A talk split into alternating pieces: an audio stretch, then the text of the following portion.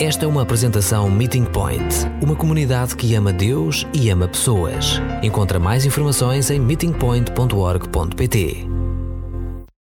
Como eu disse, já estou a fazer isso mais que quatro anos, a fazer uh, conversas cruciais e sempre tem sido o meu papel de fazer uh, essa triagem uh, das perguntas e tenho de admitir que essas são as melhores perguntas que já uma vez recebemos, uh, todas de, de, alta qualidade e agora a dificuldade é vamos conseguir responder a todas essas como deve ser e com o tempo que nós temos.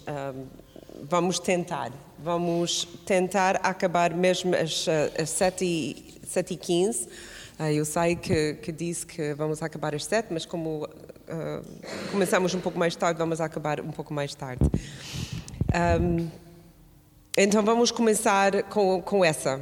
Como então falar a esta sociedade secularizada? Ser sal, luz, evangelizar.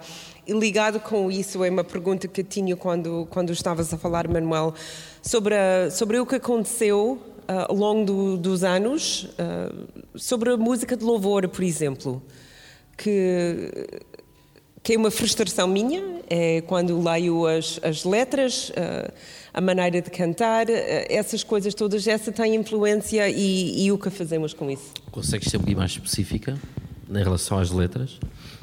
Uh, Sim, tu, tu falaste sobre uma, uma parte que preocupa-me bastante, é, é tudo e, e, eu, eu, eu, eu, eu, eu e Deus, essa parte individualista.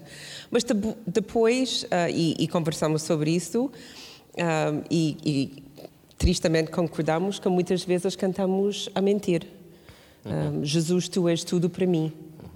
Mas não vivemos assim. Vivemos, Deus és um pouco. Sim, pois, e, e, e, pronto, e a pergunta aqui diz como é que então falar esta sociedade secularizada. Reparem, aquilo que eu vos vou pedir para vocês fazerem com as minhas palavras é aquilo que eu acho que vocês deveriam fazer com qualquer livro que vocês leiam, uh, até com alguma pregação que vocês possam ouvir, que é, não é tanto aqui se vocês concordam comigo ou não, provavelmente se calhar até vocês não vão concordar, uh, mas estejam dispostos a, a, introduzir no lugar onde vocês, no lugar, quer dizer, do pensamento, introduzir na situação em que vocês estão aquilo que eu vou dizer. Isto é, adicionar, não é? Como quem está a fazer uma sopa, introduz mais um ingrediente. É? E tentar ver, não precisam, não precisam de, de aceitar tudo aquilo que eu digo, o que eu vou dizer é uma proposta. É uma proposta que na vossa situação, que perante aquilo que vocês estão a viver, vocês poderão achar mais radical, menos radical, mais acertado, menos acertado, mais sábio, menos sábio, não é? Mas e esta proposta que nós temos aqui é tentarmos depois dialogar e ver com as ideias dos outros o que é que nós podemos construir para também no nosso próprio caminho. Então, esta é a minha opinião. Eu tenho eu tenho tido o privilégio de também de caminhar com um grupo de pessoas que, que são muito honestas na forma como expressam a sua, a sua vida.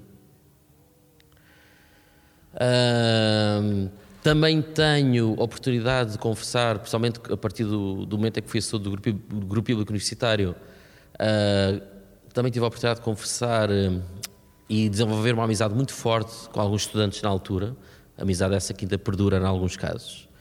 Uh, e, na, em algumas pessoas o, os assuntos são mesmo muito, muito, muito, muito, muito uh, profundos e muito privados, não é? Porquê é que eu estou a dizer estas coisas? Estou a dizer estas coisas porque, de facto, uh, outras pessoas têm tido acesso ao meu interior, eu tenho tido acesso ao interior de outras. E desculpem dizer-vos, vou ser um bocadinho. Quer dizer, não vou ser duro. O, o que eu vou dizer é que, se calhar, é complicado de aceitar. Uh, um dos problemas que nós temos é não perceber a influência que a secularização teve em nós. Nós cristãos. Nós cristãos. E construímos uma espécie de alter ego à nossa volta que não corresponde à realidade.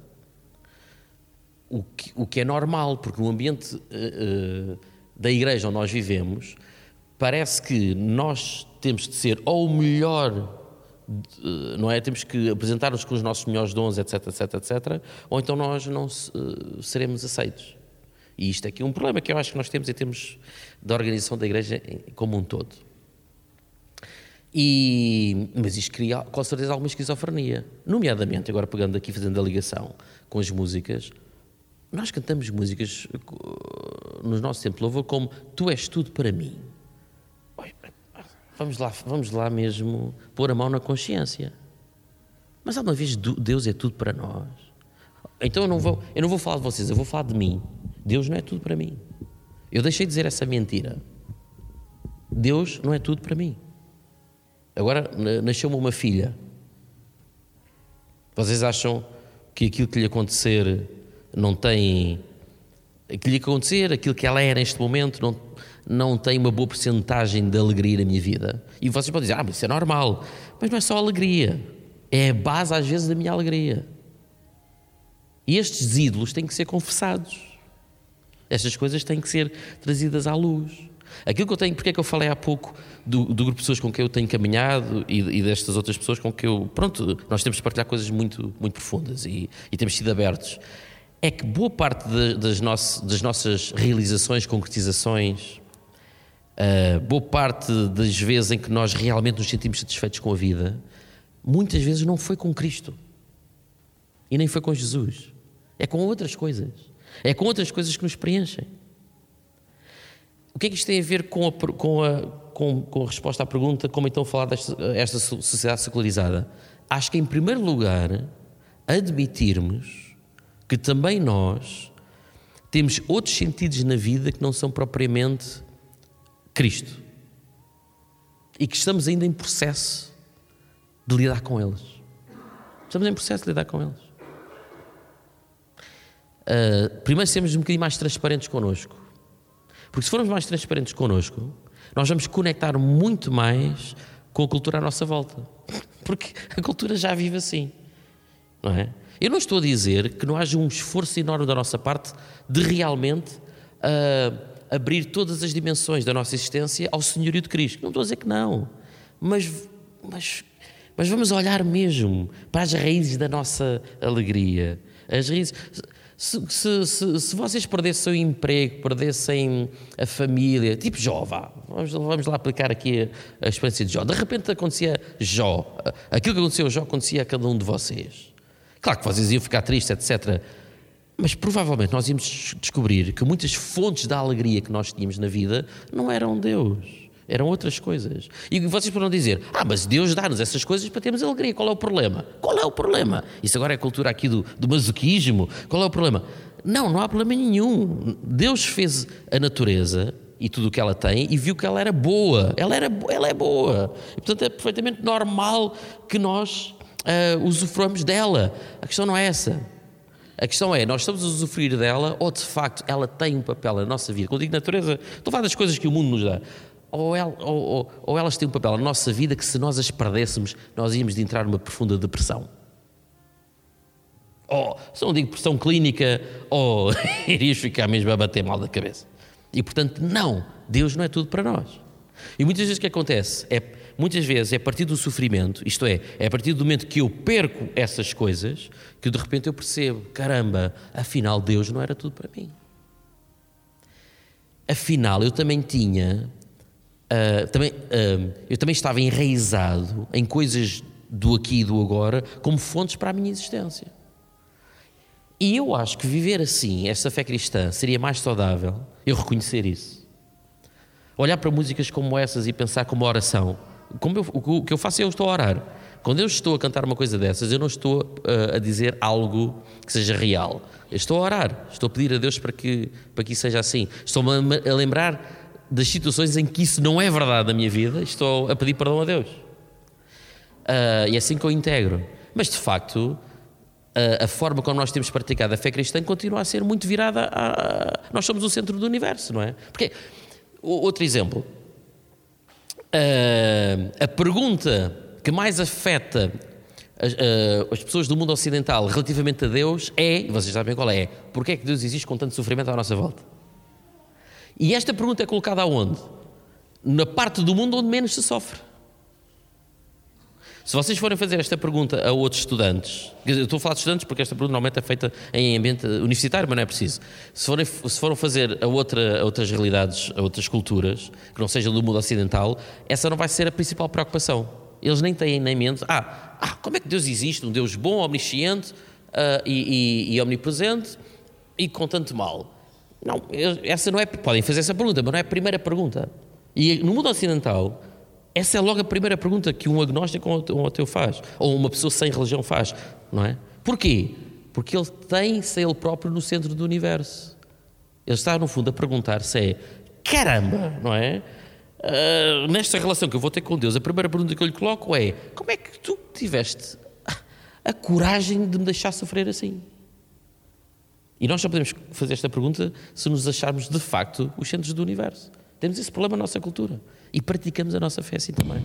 Então, essas músicas que falam sobre, sobre mim, eu, esse é o resultado então dessa mesma, mesma linha, que é eu sou o centro, o central. Se for só uma ou outra, acho que não, porque Deus tem feito na minha vida. Se, se nós, nós vemos é uma tendência. Se, se as músicas têm, estão sempre, estão sempre a, a melodia parece sempre uma melodia romântica, não é? Uh, parece, às vezes parece uma melodia muito romântica. Eu não levo, às vezes é uma melodia. As músicas que nós agora cantamos nas igrejas são até muito femininas. Muito femininas no sentido de. Não é? Por exemplo, há certos filmes que nós vemos de comédias românticas, nós percebemos claramente que aquilo é mais feito para mulheres do, do que para homens. Não leve a mal, na minha, minha opinião. Há, às vezes há músicas na igreja que parecem um bocado assim também. Uh, é muito, são muito românticas, o estilo. Uh, o que se diz também muitas emoções, é o que eu sinto, o que, eu, não é? o que Deus me faz sentir, e depois sempre centrada em mim. Isto tudo junto é fruto da nossa cultura, claramente, fruto da nossa cultura. Não vejo nenhum mal. A questão é, se essa é só a realidade que nós temos, se ela é uma realidade hegemónica, isso vai produzir e vai alimentar-nos mais e empurrar-nos mais para essa situação. E aí está o problema, temos que combater isso. Não é anular isso. É, é, é trazer, se calhar, uma maior balança aqui a isto. Trazer músicas mais coletivas, músicas que, que a sua musicalidade não seja sempre o estilo romântico, ou não é aquele estilo mais de músicas populares. Ou, Uh, e, e, e, naquilo que dizem, que não, não, não esteja focado naquilo que Deus me faz sentir ou que, ou que eu sinto em relação a Deus. Não, seja, não, não esteja no, no, no, sentimento, não é? Não é anular, é trazer. Mas voltando a esta questão de como então falar esta, esta sociedade secularizada, se calhar sermos mais autênticos, no sentido em, em que reanalisarmos o que é que, a, a nossa prática da fé. Para, ao identificar os nossos ídolos, estamos se calhar as pessoas estão mais predispostas a que também nós toquemos nos ídolos dos outros. Isto é, isto é uma, uma possibilidade. A outra possibilidade, que eu não tenho conseguido concretizar na minha vida, mas desconfio, é que se calhar, uh, lá em Atos 2, não é? Está lá referente que, que eles tinham, eles passaram, quando se convertiam, passavam a ter uma vida radicalmente diferente do resto da sociedade. Não é? é aquela questão de que eles partilhavam tudo, viviam tudo, tinham, davam tudo em comum. Uh, não estou a defender que tínhamos de fazer isso. O que eu estou a defender é, eu, não, eu desconfio, eu desconfio que um tipo de cristianismo que não apresenta à sociedade nada de realmente novo, o que é que eu quero dizer com realmente novo? É, enfim, nós acrescentamos à nossa, ao nosso horário a dimensão da vida espiritual, mas o resto da nossa vida é igualzinho ao dos outros. É igualzinho ao dos outros. E se calhar isto não sei se funciona assim. Eu acho que a cultura ocidental, principalmente a Europa, para voltar a pensar em, em Cristo, tem que primeiro ver o Evangelho em ação e o que é que isso significa, para então para conseguir ouvir o que é que o Evangelho tem para dizer. Acho que a nossa cultura vai precisar de voltar a ver o Evangelho para conseguir ouvir o que nós temos a dizer. E, e se calhar temos que pensar em, em formas de de vida que nos custem, se calhar, um bocadinho mais. Que, não é? que estejamos preparados para abdicar de mais coisas. Para que nós próprios possamos ver e que os outros à nossa volta possam ver que, de facto, há algo diferente na nossa forma de, de pensar o mundo. Se calhar não há assim muita diferença. É a pergunta sempre que eu faço para testar.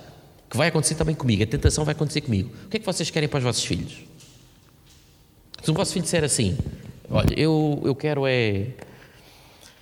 eu quero é ser missionário lá num país qualquer, no meio, do, no meio num país árabe. Primeira coisa que um pai cristão diz ao seu filho é: estás, mas é maluco. Primeiro que tudo, vai estudar, vai arranjar isto, vai não sei o quê, tal, tal, tal, tal, tal, tal, tal, tal. Nada disso é errado, mas a pergunta que eu faço é: mas qual é a diferença dos desejos que um pai cristão tem para o seu filho dos desejos que um pai não cristão tem para o seu filho na nossa cultura? Se não for nenhuma, parece que há qualquer coisa aqui que não é, não, bate, não está certo, não, há qualquer coisa aqui que não, não está a funcionar. Não é? E eu sei que vou ter essa tentação também. Segunda pergunta: Como explicar à igreja de hoje a diferença entre ser salvo uh, e ter princípios cristãos? Aceitar, aceitar Cristo parece mais um procedimento da religião, mas a diferença está no Espírito Santo. No entanto, cada vez se entende menos o que o Espírito Santo é realmente. Pois, eu, eu se calhar não vou responder esta pergunta uh, respeitando a intenção da pergunta, então peço já desculpas por isso. Mas de facto, um, eu Tendo em conta a sugestão que eu dei há pouco, eu acho que temos que alterar a forma como entendemos a, a, a ação do Espírito Santo em nós. Dou um exemplo muito claro. O apóstolo Pedro converteu-se, recebeu o Espírito Santo dele, já foi depois do Pentecostes. E quando chegou aquele momento onde teve de decidir se ia apelar aos princípios da sua cultura judaica ou se ia apelar àquilo que tinha compreendido a partir do Evangelho de Cristo, a tentação foi enorme e ele decidiu recuar aos princípios da sua cultura. O que é que eu estou a falar? Quando, ele, quando o apóstolo Paulo diz que ele teve de repreender o apóstolo Pedro na cara. Ora, aquele apóstolo Pedro já era alguém que se tinha convertido e já tinha recebido uh, o dom do Espírito Santo. O dom do Espírito Santo no sentido em que podemos dizer teologicamente que o Espírito Santo já habitava no apóstolo Pedro. E, e todavia, mesmo assim, a cultura pareceu ser mais forte que a ação do Espírito Santo na vida do apóstolo Pedro. E teve de, teve de haver comunidade, isto é o apóstolo Paulo, comunidade para repreender o apóstolo Pedro. Ou seja, o Espírito Santo parece que usa a comunidade para. Às vezes a forma como falamos do Evangelho e da conversão é o Espírito Santo vai habitar a nossa vida e de repente houve, isto, houve aqui uma lavagem tal que eu fiquei uma pessoa radicalmente diferente.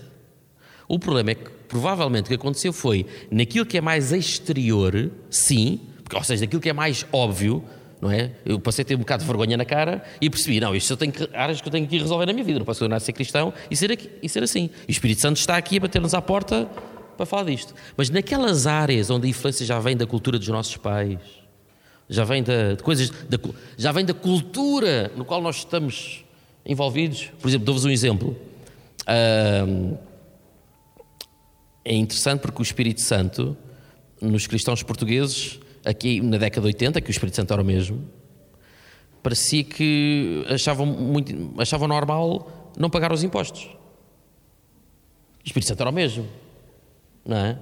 Mas se eu fosse o Espírito Santo que era o mesmo a falar com, luto, com um alemão, ele até punha as mãos na cabeça, só de sugerirem, olha, uh, com, o preço com IVA é um, sem IVA é outro. Fazia isto a um alemão, o alemão até... E vamos imaginar que o alemão fosse cristão, é o Espírito Santo o mesmo a trabalhar não é? num e noutro. Ou, por exemplo, como acontece uh, em alguns casos em alguns países africanos, e isto não me contaram, isto já ouvi, eh, ouvi, ouvi com os meus próprios ouvidos, não é? A, a, a pregarem sobre temáticas mais, sec, mais sexualizadas da Bíblia, como se fossem coisas assim de. secundárias, secundárias, como se fossem coisas secundárias. O que é que eu quero dizer com isto? A cultura tem um imenso poder sobre a nossa vida. E, e, e a, a, forma de nós falarmos da fé cristã tem de incorporar esta verdade. Tem de incorporar esta verdade, não é?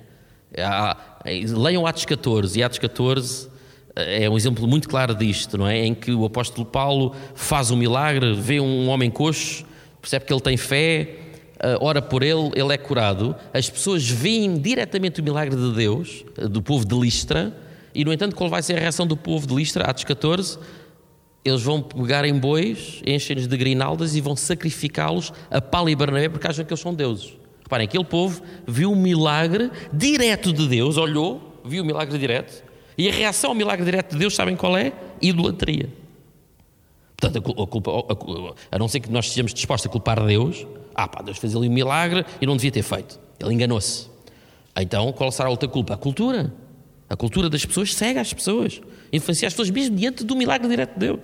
Isso é, assim acontece também com a nossa vida de cristãos. Portanto, em relação a esta questão, primeiro que tudo temos que rever o que é que é isso de sermos salvos.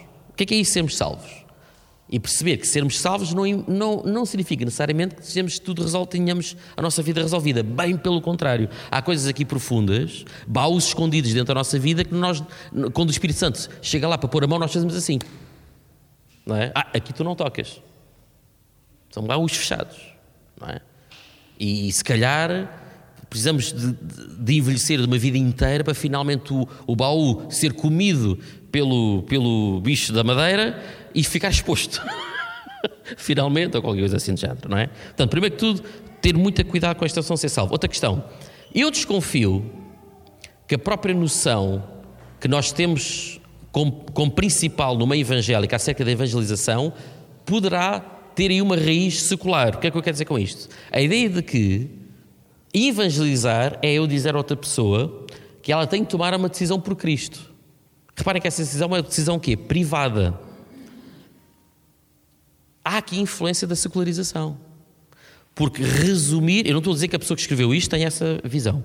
Eu estou a usar esta pergunta à, à minha maneira, desculpe. A pessoa que escreveu esta questão, desculpe, não é? Um, é quando nós dizemos que a principal questão é ser salvo, eu percebo isso, mas isso é resumir o Evangelho a uma decisão privada. Isto cheira-me a secularismo. A ideia de que eu resumo a fé cristã a um, a um ato privado de eu me entregar a Cristo. Quando a, a fé cristã, sem dúvida, tem esse ato privado, tem esse ato individual, mas é muito mais holística. Tem, porque ela fala, porque eu, eu faço isso dentro de uma dimensão de um reino de Deus que já está em ação à minha volta não é? Portanto, eu tenho que integrar essa minha decisão privada nisso. E, e eu, eu, e outros, não sou eu, há uma série de outros autores também acham isso, que a, a, a, nossa redução evangélica do ato de salvação, uma decisão pessoal, foi também fruto dos próprios tempos em que vivemos. Porque reduziram a religião a um facto da vida privada. Que, que, portanto, tu tomas a tua decisão, tu vais à igreja que tu escolhes, não é? Tal, tal, tal, tal, tal, tal mas isso depois não tem nenhuma relação com é? Portanto, posto este, estas notas, sim, aí já estarei preparado para explicar. Então, como explicar à igreja de hoje a diferença entre ser salvo e ter princípios cristãos? É um grande problema, sem dúvida. Porquê? Também temos a tendência de interpretar a fé cristã como uma espécie de moralismo. Sem dúvida, isso é um problema imenso, imenso. Aliás, Uh, aquilo que, nós que eu falei acerca do protestantismo liberal só podia ter acontecido se eles interpretassem a fé cristã como uma espécie de moralismo, de portar-se bem. Só para ter a ideia, a coluna, colo, colonos, colonização, a colonização teve um grande uh, expansão, não é? Ali no século XIX, século XX, porque boa parte das igrejas consideravam que cristianizar era civilizar. Então, qual era a função do cristão? Ir lá àquele africano seminu ou nu e ensinar como é que ele se deve vestir. Ou o brasileiro, coitado, que anda lá ao índio, ensinar que não é assim que se come, é com garfo e faca. E confundia-se dentro das igrejas do século XIX e início do século XX. E achava-se que isto é que era cristianizar. Então, cristianizar é civilizar. Novamente, a ideia do moralismo é o comportar-se de uma certa forma, é o agir de uma certa forma, é o assumir certos princípios. Isso é que é cristão. E, e há dificuldades dos próprios cristãos evangélicos perceberem que isso não é fé cristã. A fé cristã tem a ver com um, um homem que veio ao mundo dizendo que era Deus. Os discípulos não aceitaram isso, mas de repente foram confrontados com um facto, foi o facto da ressurreição e ressurreição num corpo glorioso. Isto é um corpo que já não sabe o que é, que é sofrer o pecado e sofrer a morte. Algo que esses mesmos discípulos achavam que, se acontecesse, era só num certo momento para toda a humanidade ao mesmo tempo. E de repente são confrontados com esse facto à frente deles, em que vem uma pessoa, a uma pessoa acontecer isto. E a partir daí tudo mudou. A nossa fé cristã tem a ver com este facto da ressurreição de Jesus. E porque Jesus Cristo ressuscitou, tudo aquilo que ele disse foi validado foi carimbado como verdade. E a partir daí nós percebemos a forma como o pecado das nossas vidas é tratado, etc, etc, etc, etc, etc. Não é? E, portanto, isto não tem a ver com comportar-se bem ou comportar-se mal. O cristianismo não é uma filosofia de vida. Não é uma filosofia de vida. Algumas religiões orientais são, são filosofias de vida. O budismo, o budismo é claramente uma espécie de filosofia de vida. O cristianismo não é uma filosofia de vida. É, uma, é aquilo que se diz, é uma pessoa, não é? E como explicar a diferença entre. Eh, como explicar esta diferença a cristãos? Deixo isso aos vossos pastores. Porque, sério, porque é um problema tão enraizado nas, nas igrejas que é algo que tem partido do ensino. E tem partido, e eu sei que tem partido. É, é como se fosse um ídolo dentro de nós que nos puxa novamente para uma compreensão moralista, ética da fé. Quando o cristianismo não tem nada a ver com isso. Quer dizer, claro que tem a ver, claro que está relacionado, obviamente, mas não é isso no seu, no seu foco. Uh, certo.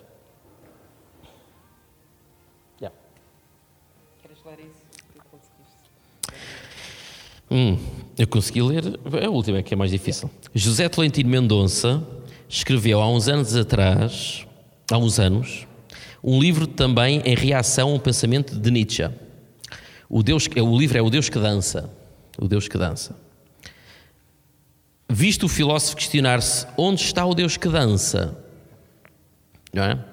o Deus que não dança e o Deus que morreu estão na mesma linha de pensamento.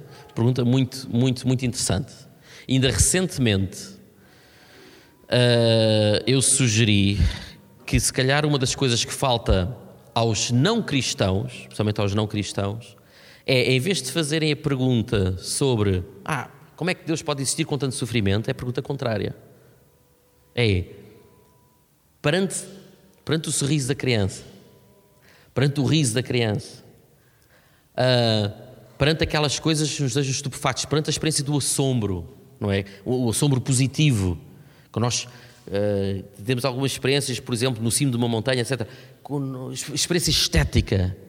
Há experiências em, na nossa vida em que nós percebemos que há razão para existir. E, e, e toda a gente passa por isto, mesmo não cristãos. Há experiências. E eu digo, ah, naquele momento específico, naquele segundo específico, naquele minuto, eu sentia que a existência tinha o, o quê, não sei o quê de, de, de, de belo, de extraordinário, de, de significado de sentido.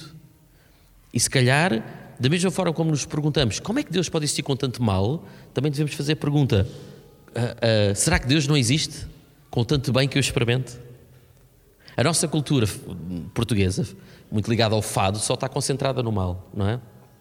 Tem mais dificuldade em concentrar naquilo que é positivo. Coisa que todas as pessoas que vêm de fora para a nossa cultura dizem. Pá, os portugueses são mesmo pessimistas. Eu sou pessimista. A minha, a minha esposa está sempre a, está sempre a, a, a, refilar relativamente a isso. Eu sou pessimista, se calhar ainda sou mais pessimista do que na, na generalidade da cultura portuguesa. Tenho de tratar isso a minha vida. Mas olha para, olha para a cultura judaica. Era uma cultura que dançava. Os judeus pareciam que só estavam à procura de uma oportunidade para transformar num feriado. Não é? É, é, a cultura judaica é incrível. Não é? Aconteceu qualquer coisa na história, vamos lá transformar isto num feriado nacional e vamos comemorar isto. E depois não comemoravam durante um dia. aquilo era uma semana, depois dependia, dependia da, da festa, podia ser mais até do que isso, enfim. De facto, falta nós celebrarmos o Deus que dança. E é, uma, e é, um, lado da, é um lado da vida na qual às vezes é um ângulo, é um ângulo que temos uh, deitado fora para compreendermos Deus. O José Talentino Mendonça também vai nesse, vai nesse sentido. Curiosamente, há até autores que dizem que na cultura secular como a de hoje, nós deveríamos falar mais da beleza. Isto é, nós vimos apontar mais para a beleza, usufruir mais da beleza. Quando eu digo beleza, é beleza dos atos, até os atos litúrgicos, por exemplo. Devíamos trabalhar mais nisso para deixar que a beleza expresse Deus nesta cultura cética. Há muitos autores que defendem isso. Claro que depois não dá para fazer ali muita teologia, porque isto é um bocado subjetivo, não é? Portanto, o que é que isto quer dizer? Então, mas há muitos autores que estão a apontar para isto. E quando eu vejo autores de diversas denominações diferentes a apontar para a mesma coisa, porque há ali qualquer coisa. Ao apontar para a mesma realidade, é porque há ali qualquer coisa interessante. Deixar a beleza expressar Deus, deixar a beleza falar de Deus. E há muita beleza no mundo também. Para todo o mal que nós vamos encontrar, vamos encontrar, uh, não diga a mesma dose, porque o mal se calhar vinca-nos mais, não é? Deixa mais marcas, mas vamos encontrar também beleza, não é? é isto é muito interessante.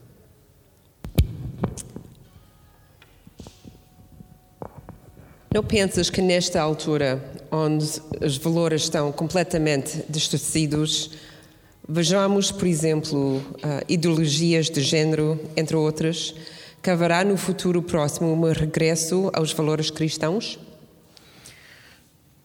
Uh, portanto, a pergunta, posso, a pergunta é se haverá um regresso, é isso? Se uhum. haverá. Uh, portanto, não penses nesta altura? Uh, entre outros, haverá no futuro. Ok, a pergunta é se eu não acredito que haverá um regresso ou se eu acredito que haverá um regresso. Uh, provavelmente a pergunta é se eu acredito que haverá um regresso. Uh, se eu acredito que haverá um regresso. Eu acho que, seja o que for a que a Europa irá regressar, não será aquilo que experimentámos da fé cristã. Isto é a minha opinião. Porque os tempos não são exatamente os mesmos. Portanto, será uma outra coisa diferente. Uh, provavelmente vamos experimentar o regresso de uma redefinição do que é humanidade, etc., mas a partir de valores cristãos. Mas, calhar, já não com aquela linguagem mais, mais helénica, mais grega, etc., mas, calhar, a partir de. Não sei, não sei, através de outra coisa. Uh, mas eu acredito, de facto, que isso irá regressar. Mas não irá regressar da forma como provavelmente nós conhecemos. Atenção, não sou relativista. Eu não estou a falar dos valores, estou a falar como os valores estão a ser expressos. Ou da doutrina. É a mesma coisa, mas expressa de forma diferente. Por exemplo, em 1 de João, Jesus Cristo é identificado ao Logos. Mas o Logos não é um contexto judaico, é um contexto grego. O, o autor do Evangelho de João podia ter sido inspirado, se calhar, no outro contexto, identificar Jesus Cristo outra coisa que não o Logos. Não é? Logos é a palavra, é o verbo. É, quando aparece no, no início, era, era, a palavra, a palavra grega que lá está é Logos, não é? E Logos é um conceito muito grego, da filosofia grega, muito específico. Mas aqui nos tempos, se calhar, uh, se aquilo tivesse sido escrito num outro, num outro contexto, a palavra seria outra. É nesse sentido que eu estou a falar. Se calhar nós vamos ver um regresso dos valores cristãos, sim, mas redefinidos de uma outra forma. Agora, o que será, isso é quase impossível ver. Mas eu acredito que haverá um regresso, sim. Mas só haverá um regresso quando nos cansarmos novamente do paganismo. Eu, e portanto, aqui entra o meu pessimismo. Acho que o mundo vai ficar muito pior do que está. Aí, mas muito pior. isto, isto, isto não é nada. Isto não é nada. Isto não é nada. Isto, tendo em conta o que há ainda para desmontar do que existe de herança cristã na nossa cultura, ui, há muita coisa aí para desmontar. Muita coisa mesmo. Muita coisa. E portanto acredito que isto vai piorar muito mais. Mas, mas é precisamente a partir desse cansaço que a fé cristã poderá se tornar nova. Para nós, vamos viver no entretanto, vai ser um enorme desafio viver estes tempos. Enorme desafio viver estes tempos, não é? Um, uns vão, vão tentar refugiar à espera que Cristo venha, pouquíssimos, porque esses já são da velha guarda.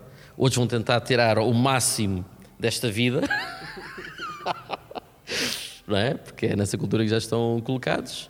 Uh, e depois lá para o final da vida é que vão perceber, bem, que grandes erros que eu tomei e tal, vamos cá rever o que é que Deus quer dizer para mim, especialmente quando, eu, quando me faltar as coisas que, que me mantinham e que me trazia a felicidade. Enfim, mas, mas será um enorme desafio e acho que é um bom desafio para viver. Mas acho que no futuro os valores cristãos vão regressar, sim. Acredito mesmo nisso. Nem que seja daqui a 100 anos. Mas, mas com outra roupagem, de outra forma, mas tendo os mesmos valores. Tenho essa confiança. Mas acho que não vamos ver isso ainda. Qual é o papel, Qual é o papel da tecnologia neste morte cultura de Deus? Qual o papel da tecnologia? Ah, sim, sim, sem dúvida. A tecnologia tem, aliás, e está aqui umas coisitas, não é? multi... Multidistrações, novas possibilidades, redes sociais, apps, notificações all the time, everywhere, yeah. etc, etc. Yeah, sem dúvida. Há uma piada que se conta uh, de quando, quando colocaram pela primeira vez o serviço de internet acessível no avião. Então estava a anunciar que o serviço de internet... Isto é uma piada. Estava a anunciar que seria possível anunciaram no avião que seria possível ter acesso à internet, coisa que até então não era possível. E de repente anunciaram: olha, afinal, por, por uma dificuldade técnica, já não vai ser possível aceder à internet. E de repente o avião revolta-se. Não é? Esta é piada.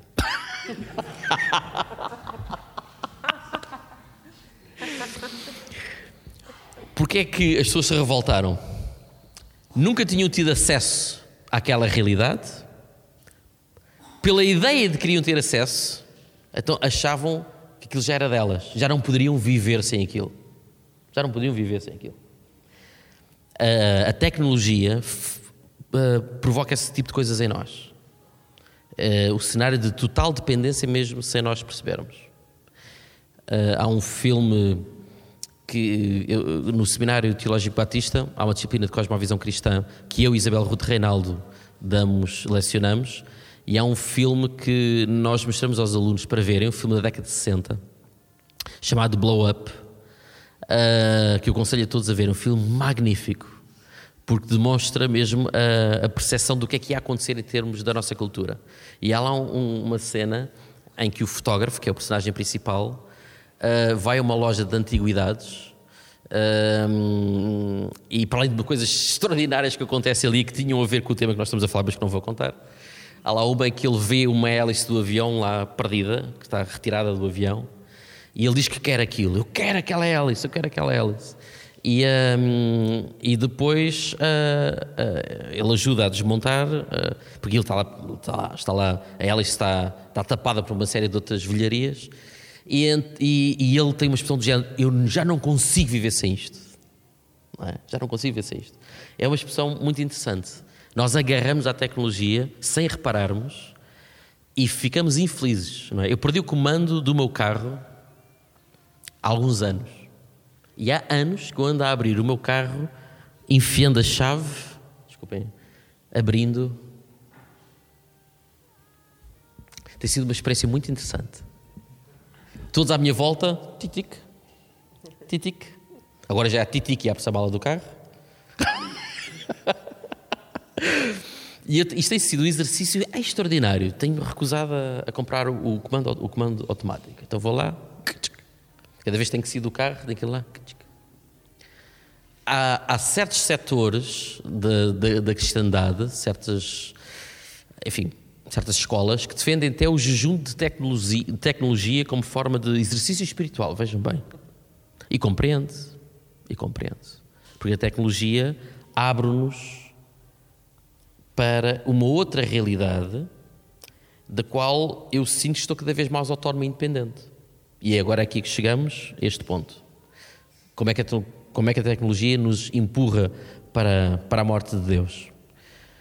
Uh, muito simples. A tecnologia, primeiro, como também diz, a pessoa que fez essa pergunta também percebeu bem, distrai-nos. Estamos tão distraídos, tão distraídos, tão distraídos, que se eu tiver algum problema interior, eu distraio-me. Antigamente, a pessoa só tinha o vinho. E estou, estou a falar muito a sério. Quando eu digo antigamente, ainda antes do aparecimento e da popularização das drogas na, na década de 70 e 80, uh, e o acesso também às, às drogas, antigamente o que é que as pessoas faziam? Bebiam que iam se esquecer dos problemas interiores, bebiam. E havia uma série de, de alcoólatras e por aí fora, bebiam. Agora não. Agora é preciso beber vinho. Agora o que é que há? Para além das drogas, não é? Agora o que é que há? Há as redes, há, há os jogos de computador. Eu estou-me a sentir miserável, mas eu vou jogar um jogo de computador e vou matar o pessoal todo lá dentro. Eu vou me sentir mesmo muito bem. Claro que se depois alguém me matar, toda a raiva que tiver contida em mim sai cá para fora e eu destruo o computador que está à minha frente. Como, não é? Como vocês forem ao, YouTube, estão lá aquelas coisas gravadas, de, não sei qual é o nome que se dá a isso, não é? do pessoal perder a compostura, porque, não é? Porque uh, tenho ali o exercício de compensação do meu cérebro que depois é, é destruído e o que há no meu interior vem, vem tudo ao de cima, com toda a sua fúria. Eu estava ali a ser comprimido, eu tenho, pronto, enfim, temos tanta coisa. O que é que ele, que é que ele escreveu aqui? Pois, redes sociais, apps, pois, tudo. O próprio YouTube, não é? Aquele fenómeno que os homens, o cérebro dos homens estão muito parece que estão muito ligados àquela ideia de parece um vídeo de YouTube, pumba, depois outro, pumba, outro, dopamina, dop... Uh, aquela coisa que acho que hoje é conhecido, cada vez que eu carrego uma página da net, há uma descarga de adrenalina no cérebro. Isto é um dado já hoje muito conhecido, não é? Cada vez que eu, cada vez que eu vejo um vídeo novo, há um vídeo que termina, outro começa, eu tenho uma descarga de, de não é adrenalina, desculpa, é dopamina. Eu ouvi, deve ter sido o Nuno, de certeza. Pois, exatamente. Ora vai. X2. Obrigado. Descarga de dopamina, exatamente. Então, o que é que isto provoca? Provoca um mundo de, de pessoas hiperestimuladas, hiperestimuladas, que já não se conseguem propriamente concentrar e olharmos para o nosso interior e olharmos para aquilo que o nosso interior, das nossas mazelas, etc., abre-nos as portas para a vida de Deus, não da morte, mas da vida, estão ali mascaradas. Estão ali quase que inacessíveis, porque eu já não me consigo concentrar o suficiente para chegar até lá abaixo. Parece que eu já não tenho capacidade de respirar, de suster a respiração, para chegar tão a fundo na piscina. Isto é um fenómeno também muito conhecido. Ah, foi feito uns testes aí a uns médicos, eu lembro-me disto, que, portanto, ah, já com 50 e 60 e tais anos, que no seu tempo de juventude ah, leram os, os clássicos todos, aqueles com 800 e tal páginas, os clássicos todos, e que, mas que agora na sua vida eles precisavam de usar massivamente a internet, estavam sempre a usar, sempre a usar a internet. E descobriu-se, que, quer dizer, obviamente o nosso cérebro adapta-se àquilo que lhe dá, é óbvio, não é? Constrói novas redes neuronais e descobriu-se que, que, estas pessoas, foi-lhes feita a proposta de voltar a ler os, os clássicos e já não conseguiram. Já não tinham a capacidade que tiveram para ler. Porque um livro é uma coisa muito aborrecida. E agora reparem no, no paradoxo. Nós somos nós somos seguidores de Cristo, mas também uma, a partir de uma certa, de uma certa denominação, ou escola, uh, ou confissão, que também implica que somos seguidores do livro. E temos dificuldades em ler. Cada vez mais aparecem estudantes no seminário a dizer que dificilmente conseguem ler um livro inteiro. Se é que, se é que leem. Muitas pessoas optaram hoje por assistir a pregações. Uh, eh, gravadas no YouTube, porque já não conseguem ler. É tão preocupante quanto isto. E nós somos, a nossa fé está enraizada num livro. Vejam bem, eu até já brinco com isto, a dizer que no futuro nas igrejas, em vez de citarmos uh, as Escrituras, vamos citar a hora, o minuto e o segundo do vídeo do, do, da Bíblia. Em vez de dizer, abram lá na, na, no capítulo 19, não sei o quê. Não, vamos, vamos colocar o vídeo no minuto tal. tal. Por isso aquilo que a gente consegue ver da Bíblia é um vídeo. Só que o vídeo vai acrescentar uma camada de interpretação à Bíblia gigantesca. Porque até o tom da voz é interpretação. Até o tom da voz que eu der ao texto que eu estou a ler é interpretação. O que eu quero dizer que me vai afastar ainda mais dos originais. Se eu passar só a ver, que parece um paradoxo, porque ver parece só acrescentar mais informação. Pois, mas estou-me a afastar ainda mais, porque a acrescentar mais camadas de interpretação. Não é? Eh, eu não sou contra isso, reparem, curiosamente, se as pessoas só conseguirem ver em vez de ler, eu não sou contra isso. Mas são enormes desafios que a tecnologia pode. Agora, também não podemos demonizar a tecnologia, não é? Porque a tecnologia está aí. Então temos que aprender a lidar com a tecnologia de modo a que esta não nos mate de Deus. E como é que podemos fazer isso? Eu estou à espera de pessoas ali como o Nuno, agora estou aqui a provocar, e outros possam ensinar os efeitos neurológicos destas coisas dentro das igrejas e que nos deem estratégias, estratégias para combater estes problemas que a tecnologia uh, nos traz. Sem dúvida. Mas tem que ser feito. Eu acho que a igreja tem que se, tem que se moldar aos novos tempos dando a, formação que o cristão hoje precisa, é uma formação um bocadinho diferente do que tem sido há, há 30, 40 anos atrás. É uma formação um bocadinho diferente. Uh, tem que haver formações noutras áreas. E eu, sinceramente, não estou a ver propriamente isso acontecer. Tem de haver formações noutras áreas. Uma das grandes temas do livro do Apocalipse uh, faz-me lembrar essa, essa noite toda é, é a palavra acorda. A igreja tem de acordar. A igreja não pode continuar a viver uh, só apenas com, com a sua cultura, a sua tradição, ignorar o mundo onde vivemos e pensar aqui estamos seguras e o mundo não nos toca. O mundo nos toca e já tocou e nós temos de lidar com isso. Acorda a igreja, pensa sobre essas coisas, lida com a nossa realidade, seja honesto com a nossa realidade. Um, ah, continua a pensar, continuar a falar sobre essas coisas, porque essa é uma noite Agora, o que é mais importante para mim é o que acontece agora. Ah, porque o nosso mundo secular diria por isso na caixa, foi fita cola, foi boa, e agora next. Então, vivemos também com o consumismo dessa, dessas coisas. O que é mais importante agora é os próximos 24 horas até a próxima semana. Agora, como vivemos isso? Como vamos lembrar essas coisas? Muito obrigada para, para a vossa presença. como eu disse, começando no, no ano 2020, vamos continuar com as conversas cruciais um, e vocês estão todos muito bem-vindos. Obrigada, meu irmão, Obrigado. por todo o tra trabalho.